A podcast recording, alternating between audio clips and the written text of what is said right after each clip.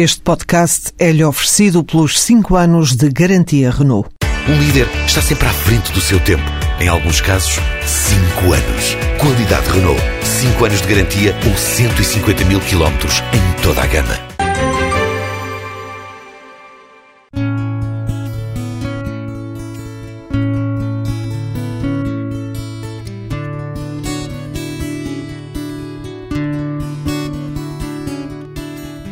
Foi da terra que nascemos e nela sobrevivemos.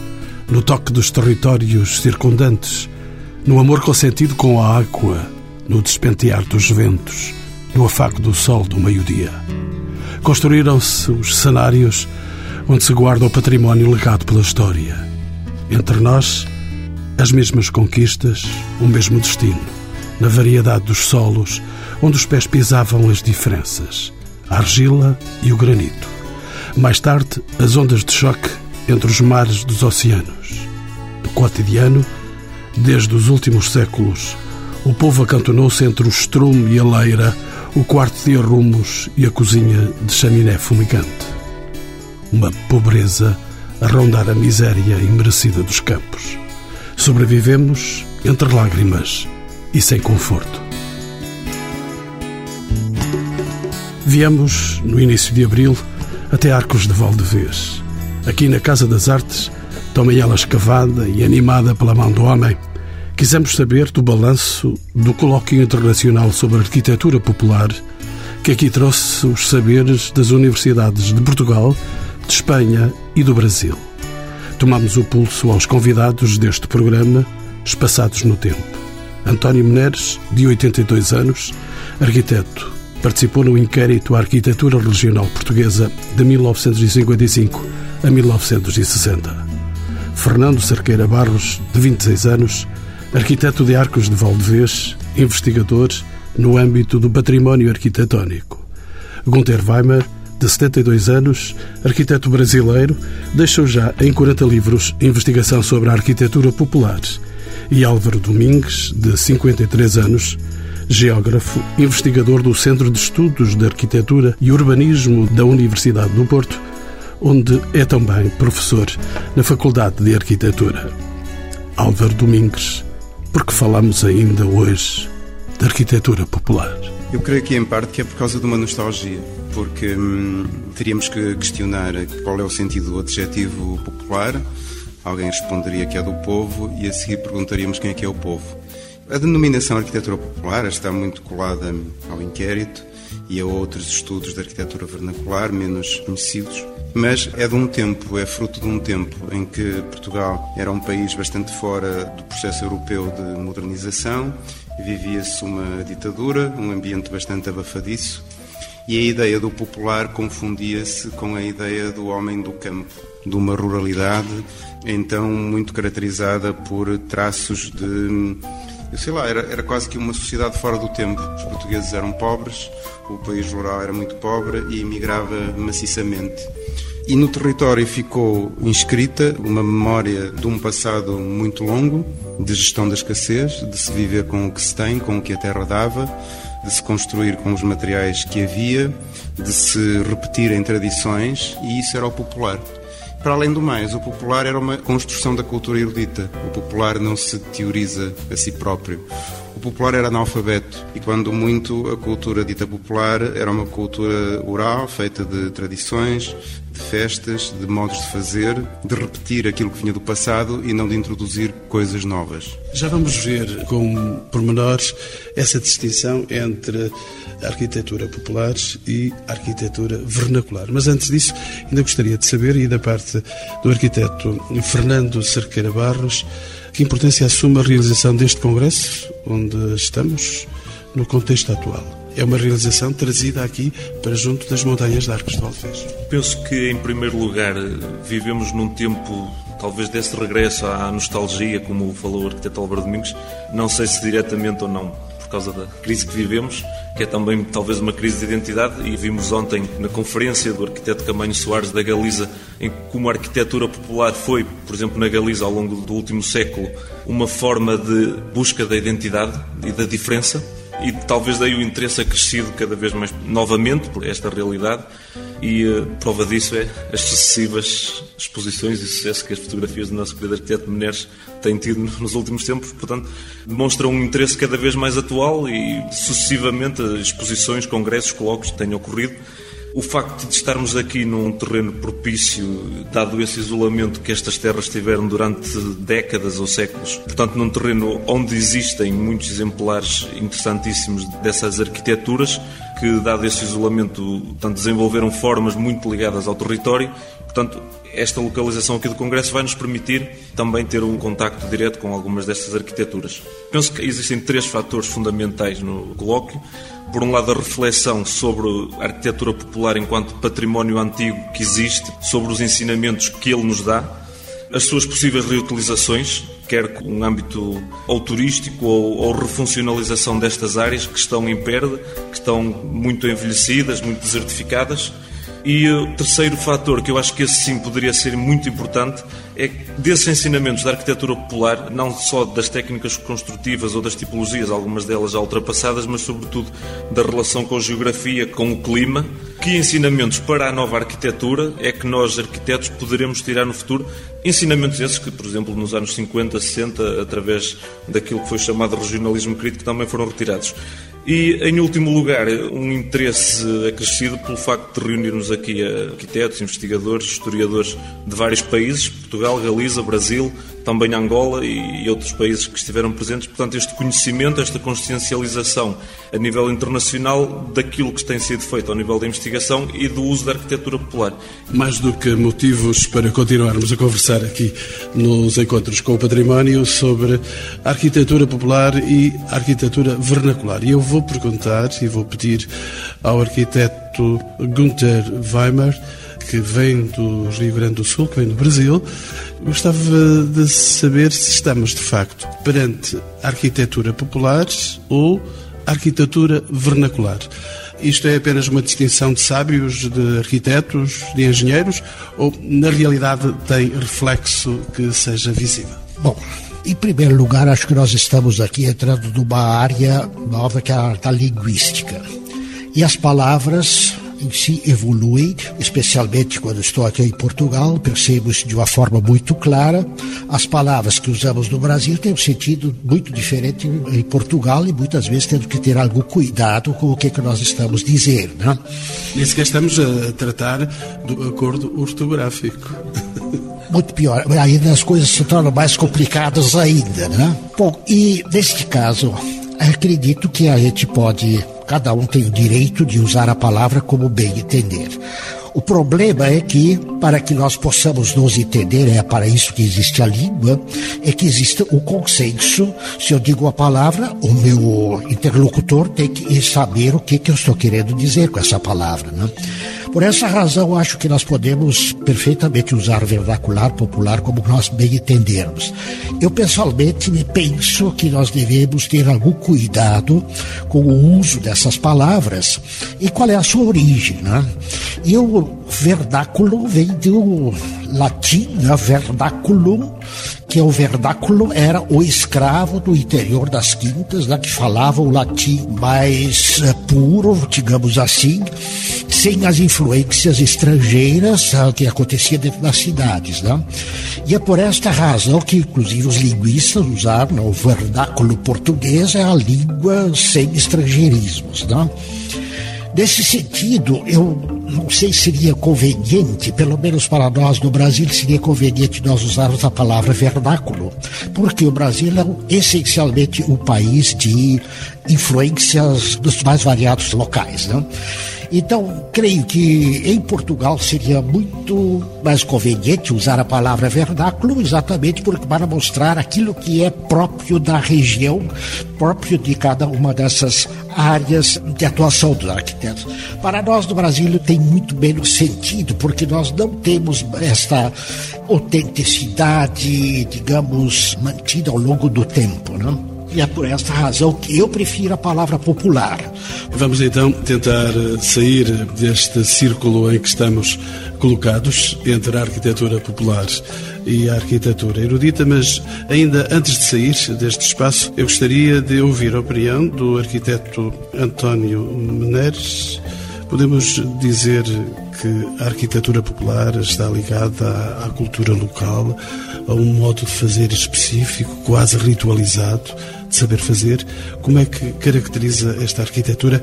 O arquiteto António Meneres eh, vem de um saber longo da arquitetura. Os seus 82 anos falam-nos de uma história longa. Relativamente longa, mas a arquitetura fundamentalmente é o abrigo do homem quer do homem vivo, quer do homem falecido. E nesse sentido, aqui no Norte, ainda temos muito testemunho dos dolmens, onde a técnica de trabalhar o granito mostra a experiência ancestral que os nossos maiores tiveram exatamente com a arte de trabalhar o granito, que é um material naturalmente muito duro e felizmente muito durável. Um pouco nesse sentido, toda a população que tem que, que se abrigar da intempérie, quer nos tempos anteriores dos próprios animais ferozes, aqui no Norte ainda existiam ursos, não sei, século XV, à, volta disso. Por, por, essa altura, ursos agora já não há por essa. Há, há, há de outra espécie. Peço desculpa deste desvio. E então o que é que acontece? Cada qual era quase o seu autor, sempre com a ajuda dos familiares, dos seus vizinhos.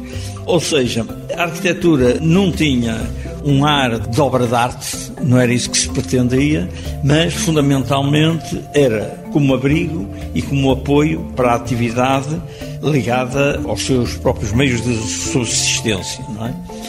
Ora, era uma arquitetura despida de vaidades, era uma arquitetura que eu costumo designar do necessário e nesse sentido era feita pelos próprios, em que nesses períodos eles tinham que diminuir a sua própria atividade no campo.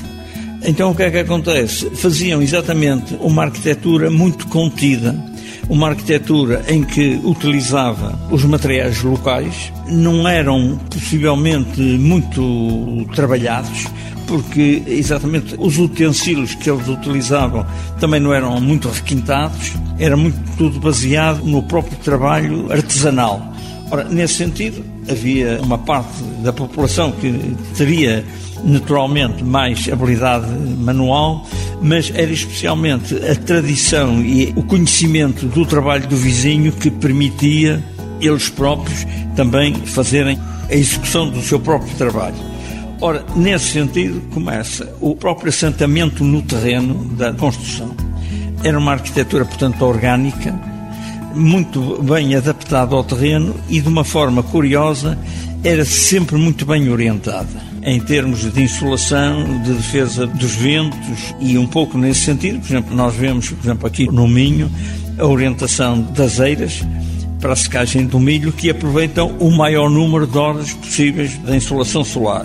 E, por exemplo, a localização dos espigueiros, exatamente em locais perfeitamente bem ventilados. Por intuição, eles sabiam de facto fazer isso.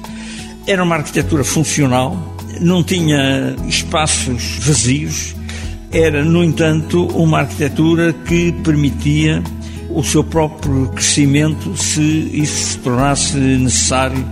E é isso que nós verificamos na arquitetura no mundo rural de que ela é feita ao longo de gerações e também regride quando a economia emagrece. Nesse sentido, arquiteto António Menezes, deixe-me perguntar ao professor Gunther Weimer se a arquitetura popular eh, ela é muitas vezes associada ao imobilismo, a um ciclo longo de tempo. Aliás, o arquiteto António Menezes estava exatamente a fazer essa afirmação. Existe ou não inovação nestas tipologias? Penso que toda a vida humana sempre está em transformação. E acho que a arquitetura popular é exatamente aquela que melhor mostra esse ciclo evolutivo. Evidentemente que há épocas em que as coisas acontecem mais rapidamente, acontecem outras épocas que as coisas andam menos rapidamente. Né?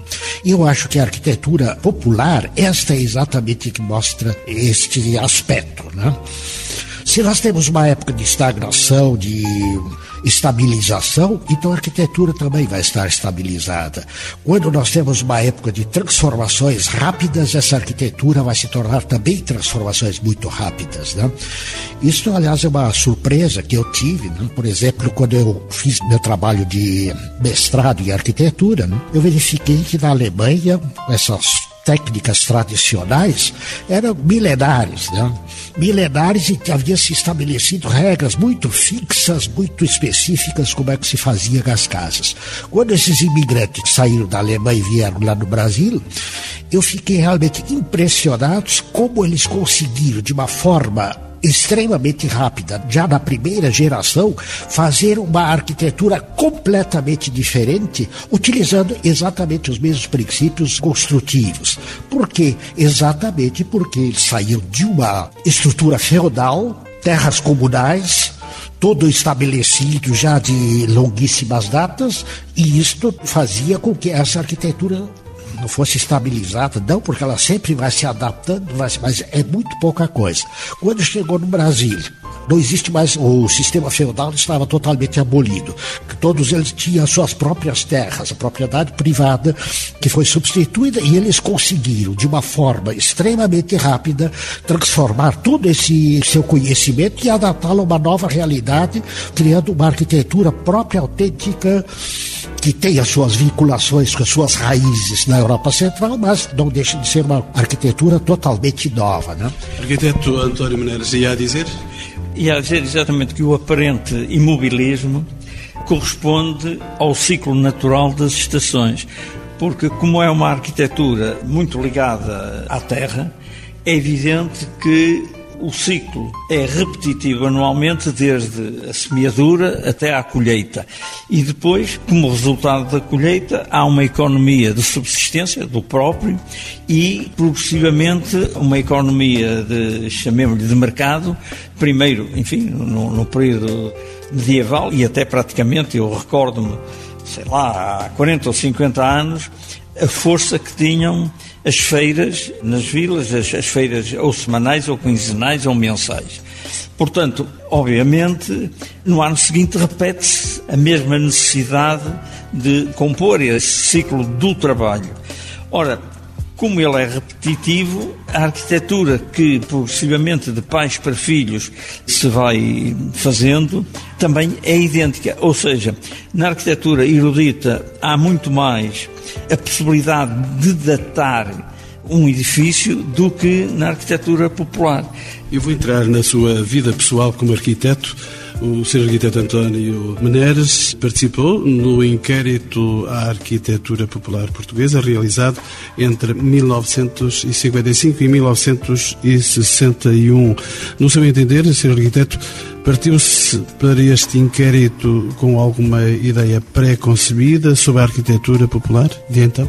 Ora bem, sem citar muito eh, os estudos anteriores, enfim, um pouco iniciados por Rocha Peixoto, por exemplo, e depois mesmo a mensagem, que na altura muito bem recebida, do arquiteto Rolino. Nós, concretamente, para o inquérito, a origem foi, julgo eu, o Congresso Nacional de Arquitetura realizado em 1947, um ano antes de eu ter entrado na Escola de Belas Artes no Porto.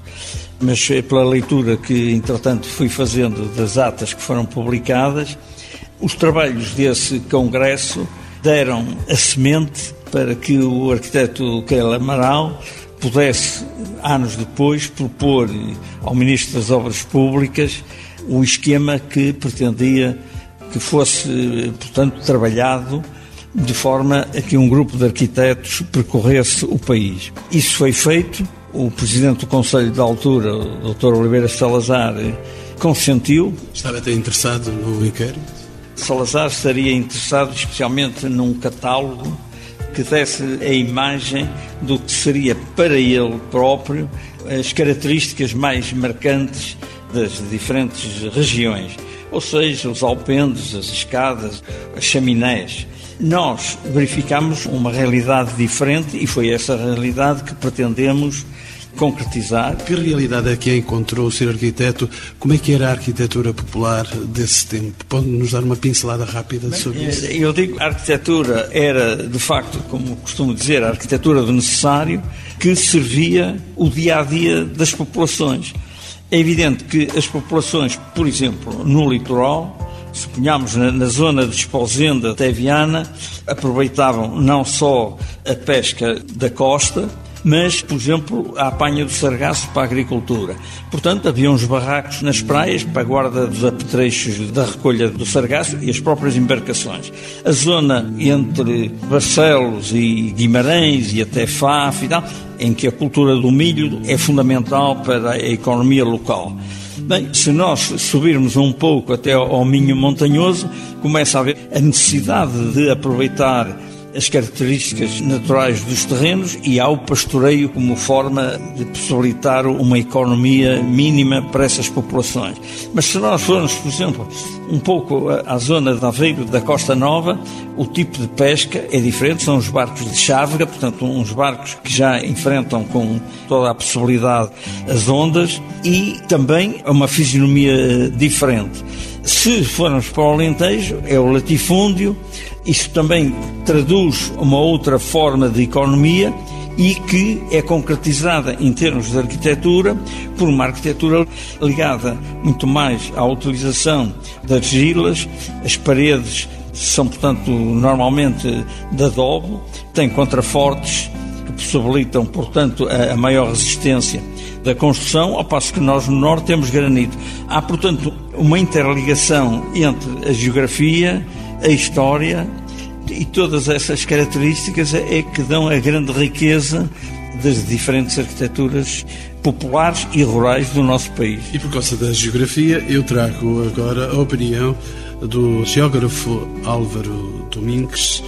As diferenças entre o Portugal dos inquéritos, de que estávamos a falar, e o país de hoje são, podemos dizê-lo, são abissais. Como é que caracteriza o geógrafo Álvaro Domingues as principais mudanças registradas ao nível da construção e da arquitetura popular? Bom, eu explico isso na vida no campo, que foi o livro que me, enfim, que me lançou para essa indagação. Eu creio que aquilo que se verificou em Portugal foi que, e os próprios têm consciência disso, as próprias pessoas que participaram do inquérito, aqui como o nosso amigo o arquiteto Meneres, que estudaram o país rural, estudaram a arquitetura da escassez e estudaram o país pobre. Eu não diria pobre, diria miserável, que na altura imigrava maciçamente e depois, nos anos 60, imigrou ainda muito mais. Portanto, este inquérito faz-se exatamente no fim daquilo que estudiosos chamaram o fim do tempo longo, ou seja, um país rural, pobre, que estava à margem do processo de modernização e que se conservava como numa espécie de uma cápsula. O regime político, a ditadura, queriam esconder isso e queriam vender para o exterior e para a propaganda ao nível nacional a ideia dos trabalhadores rurais, simples nas suas práticas, crentes a Deus, que cantavam enquanto trabalhavam, que respeitavam o poder, a autoridade, enfim, todos os traços daquilo que a palavra povo significa para muitas ideologias antes da democracia. O povo é submisso, ponto. Porque depois virá a revolução e o povo é o espírito da mudança da nação, não é? É como ver a letra do Grândola Vila Morena, por exemplo, e perceber que esse povo mítico que vivia da terra e que tinha crenças quase e práticas quase e culturas quase intemporais, ancestrais, que era daquele lugar como se tivesse nascido ali como as pedras. Essa ideia de mitologia do povo é substituída por uma completamente diferente que tem a ver com a turba, a multidão, o pobre que protesta, o explorado. E portanto, hoje em dia, não se sabe muito bem de que é que se fala quando se fala do povo e, portanto, daquilo que se põe atrás do povo, seja a arquitetura popular, a música popular, tudo aquilo que é adjetivado do povo. Eu creio que nós vivemos, depois do 25 de Abril, um período imenso de, parece que a história que acelerou. Esse mundo da ruralidade desmoronou-se, não é? Usa-se a palavra desruralização para denominar a tripla derrocada desse mundo. A agricultura deixou de ser a base económica, hoje ela representa 3% do produto interno bruto. As culturas tradicionais hoje estão diluídas na chamada cultura mundo, e a paisagem não é mais do que o registro da sociedade que muda. A paisagem não se pode meter numa redoma, não é? E, portanto, muda a sociedade, mudará a forma de uma sociedade se territorializar, se deixar marcas na paisagem. Portanto, eu hoje não encontro, sinceramente, sentido à ideia da arquitetura popular. E tampouco arquitetura erudita ou arquitetura cultivada, corresponde a uma coisa só, não é? Hoje, se nós virmos, por exemplo, como é que se pratica a arquitetura nos escritórios dos autores que ganharam os prémios Pritzker nos últimos 10 anos, por exemplo, e encontramos imensas formas de entender e desenvolver a linguagem arquitetónica.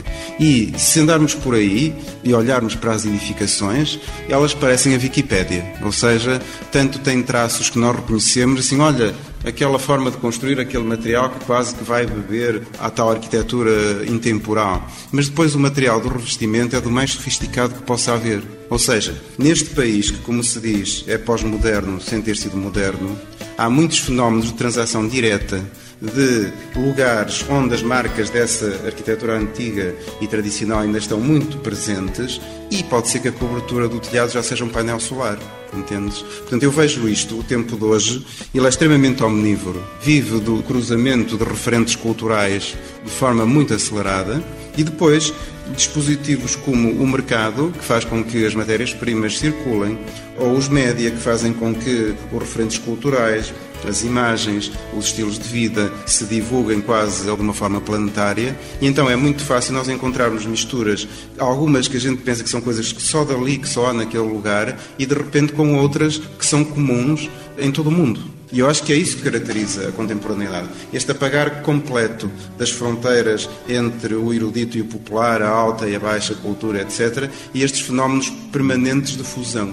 Mesmo assim, deixe-me perguntar ao arquiteto Fernando Cerqueira Barros, ele é o mais jovem dos participantes neste debate, com os seus gloriosos 26 anos. Há espaço hoje para uma arquitetura baseada em modelos tradicionais e na utilização de materiais locais? Estamos perante esse cenário? Como dizia o professor Álvaro Domingos, em primeiro lugar temos que ver o que é isto do tradicional e o local, na medida em que, desde o tempo longo, que terminou nos anos 40, 50 e o tempo presente, a tradição e as técnicas locais foram profundamente alteradas e talvez eu marcaria como elementos dessa transição a, a imigração, a chegada das estradas, da eletricidade, e, portanto, os próprios materiais e, e os usos dados e as formas construtivas alteraram-se profundamente. Portanto, quando falamos talvez nestes materiais e locais e nestas técnicas a reutilizar, talvez temos que voltar a esse tempo antigo, quando o tempo longo de construção, não por ser pitoresco ou por ser eh, mais antigo ou por acharmos que tem alguma memória mais local, mas como essas arquiteturas foram construídas num tempo mais longo, tiveram possibilidade de se ir aprimorando, aperfeiçoando e, portanto, tem uma relação, se calhar, não diria mais correta, mas mais adaptada. Se há espaço hoje para essas arquiteturas, em primeiro lugar, portanto, devemos distinguir entre o que são essas arquiteturas efetivamente antigas e que estão em ruínas e que, portanto, necessitam ou não de uma visão de reutilização, refuncionalização ou simplesmente tratamento como ruína, e aí se calhar é necessário nós aprendermos, reaprendermos e utilizarmos algumas técnicas antigas para intervir, obviamente adaptadas ao momento atual e como a vida no campo explica, um antigo moinho pode ser agora um, um, turismo rural com TV cabo e está ligado ao mundo e, portanto, o seu interior é perfeitamente urbano e esse próprio mundo rural desapareceu. Portanto, isso de um ponto de vista da recuperação e do pensamento sobre o que já existe e que está a precisar de, de ser intervencionado, eventualmente. Sobre um outro ponto de vista daquilo que é a construção de novo e, e, da utilização destas técnicas ou destas linguagens, eu penso que o mais importante será efetivamente aprendermos com aquilo que o passado soube fazer, que o arquiteto Menezes falava, da orientação, dos sistemas de sombreamento, da relação entre o interior e o exterior, da relação com a geografia, com a topografia e também desse funcionalismo que essas arquiteturas tinham, mas que no presente tem que ser um funcionalismo diferente porque esse mundo rural, agrícola, pastoril desapareceu. Sobre o ponto de vista daquilo que é mais especificamente as técnicas e os materiais, as formas de construir, aí é mais difícil porque esses construtores emigraram, esse laço familiar, oral de transmissão desses pensamentos perdeu-se, portanto essas linguagens estão um pouco perdidas e aí é mais difícil nós encontrarmos ainda artesãos e mestres construtores que saibam utilizar e que ainda compreendam as formas dessas utilizações. Mesmo assim, eu gostaria de perguntar ao professor Álvaro Domingues, de acordo com tendências recentes, será viável o retorno a um tipo de construção económica e ecologicamente mais sustentável?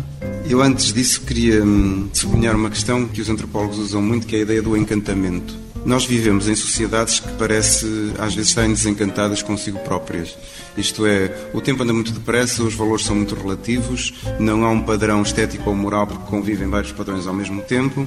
Parece que andamos todos em zapping, que não temos tempo para pensar sobre as coisas, e isso cria uma nostalgia do tal tempo longo. Já agora a expressão é do Oliveira Batista, naquele magnífico livro que se chama O Voo Dourado precisamos um bocado de tempo longo, isto é, de parar para pensar se este vórtice não é, em que andamos no cotidiano, este constante acelerar das coisas, não pode tirar algum encantamento à vida. E então, estas arquiteturas perdidas, algumas que já não se sabe sequer em que estado é que estão, se estão em estado de ruína ou se estão assim porque vão ser reconstruídas, se estão a ser usadas ou se estão fechadas. Eu noto nesta rapidez da desruralização em Portugal uma espécie uma ideia do, do presente ausente, o não se saber muito bem se aquilo já está completamente abandonado ou se ainda funciona e se funciona, funciona como e que relação é que há com a cultura ou com a agricultura que ali havia, porque não se vê gado, não se vê tratores, não se vê essa atividade. E, portanto, era esse comentário que eu queria fazer. Essas formas de arquitetura prestam-se para processos de estetização, isto é, de encontrar nessas arquiteturas, mais do que realidade, uma ficção. A ficção que elas contêm a utopia que elas contêm.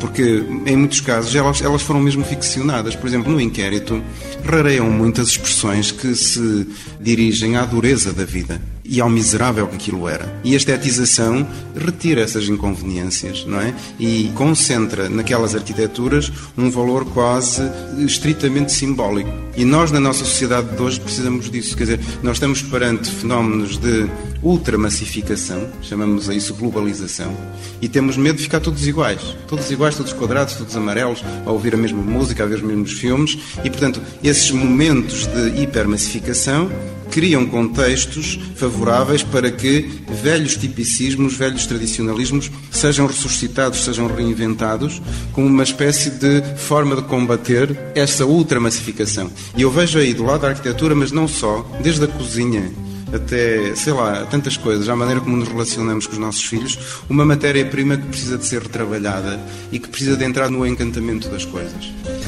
E eu gostaria de continuar a ouvir o Brasil, o sul do Brasil, aqui da expressão e na pessoa do, do professor Gunther Maria estava a pedir uma palavra. Sim, exatamente a, essa questão, essa idealização do passado, esta eu acho que é realmente um problema muito presente dessas questões que se falam hoje da reciclagem, né? onde então se toma uh, valores do passado e se dá um novo contexto completo, um novo conteúdo completamente diferente. Né?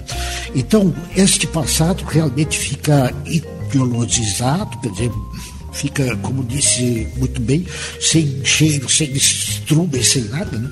Então acaba criando-se um passado ideal completamente desvinculado da realidade que aconteceu no passado. Né?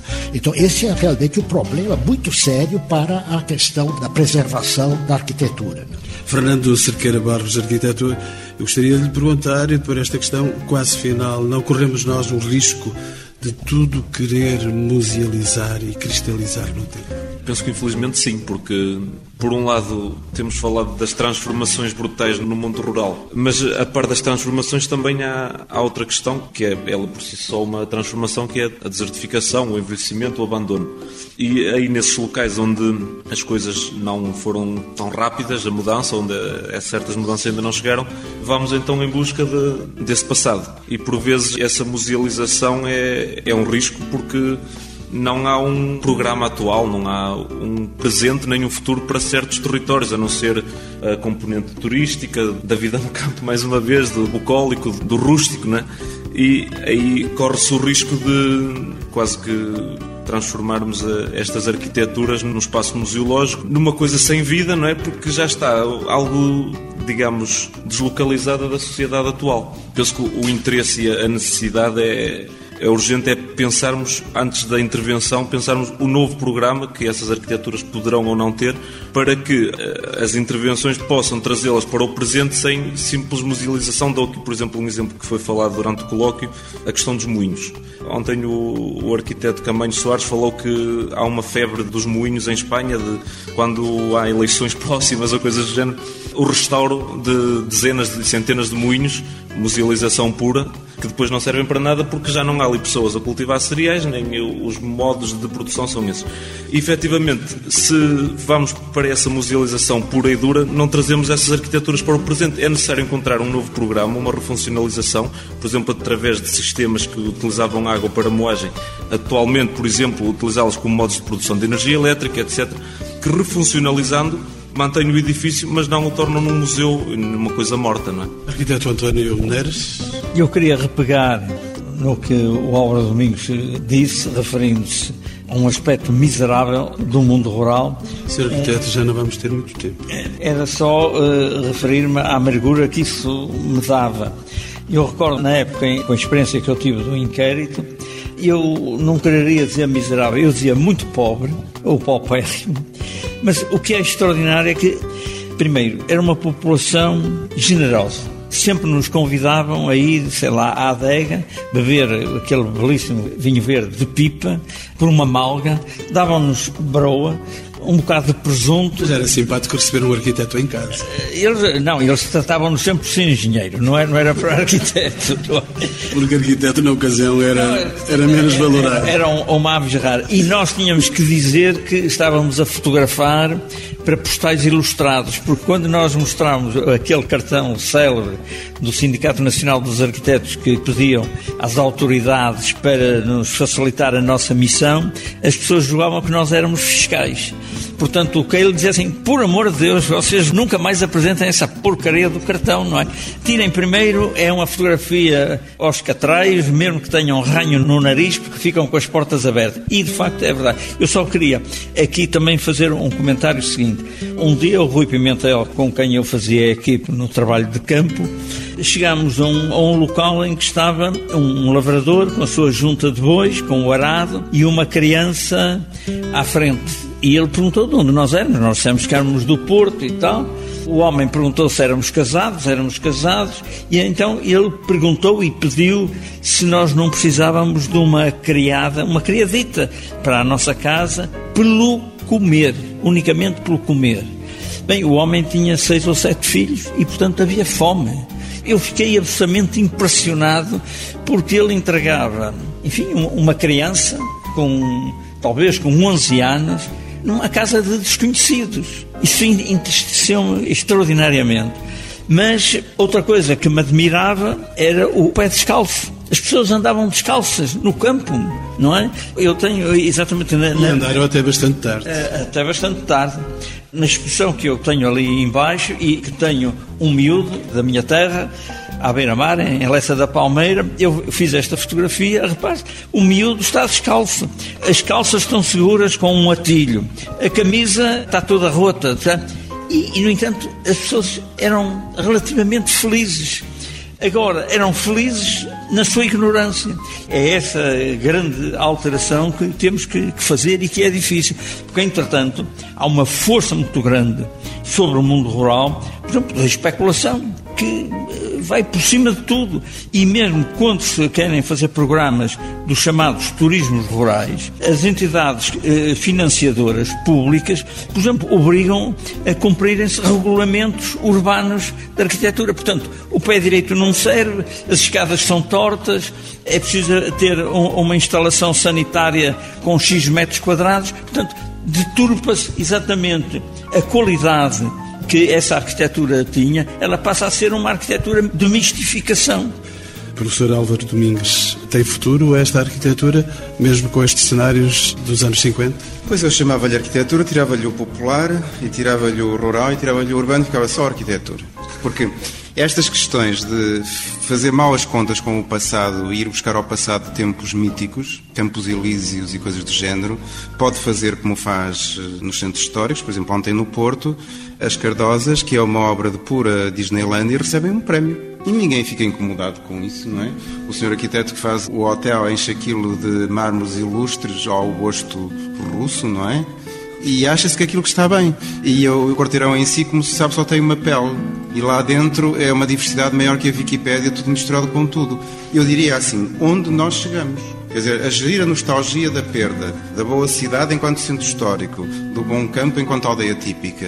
Nós, de facto, estamos a construir Disneyland, portanto é melhor encarar a coisa diferente e partirmos do princípio que hoje há necessidades, há uma sociedade, há arquitetura, etc. Vamos retirar os adjetivos e vamos ter uma relação diferente com a questão que não seja a nostalgia e estas operações forçadas de mumificação da nostalgia. Aqui a geração do Fernando, que também está no terreno, sabe estas inquietações que já o, o arquiteto Menés disse. Eu creio que no Brasil as coisas são completamente distintas. É isso que eu ia perguntar para finalizar já o programa.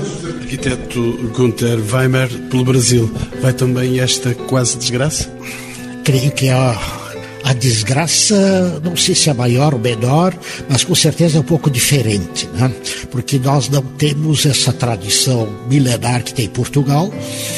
O Brasil é um país muito recente, nós orgulhamos dos 500 anos, mas se nós formos olhar o que, que nós temos de arquitetura seiscentista, é praticamente nada.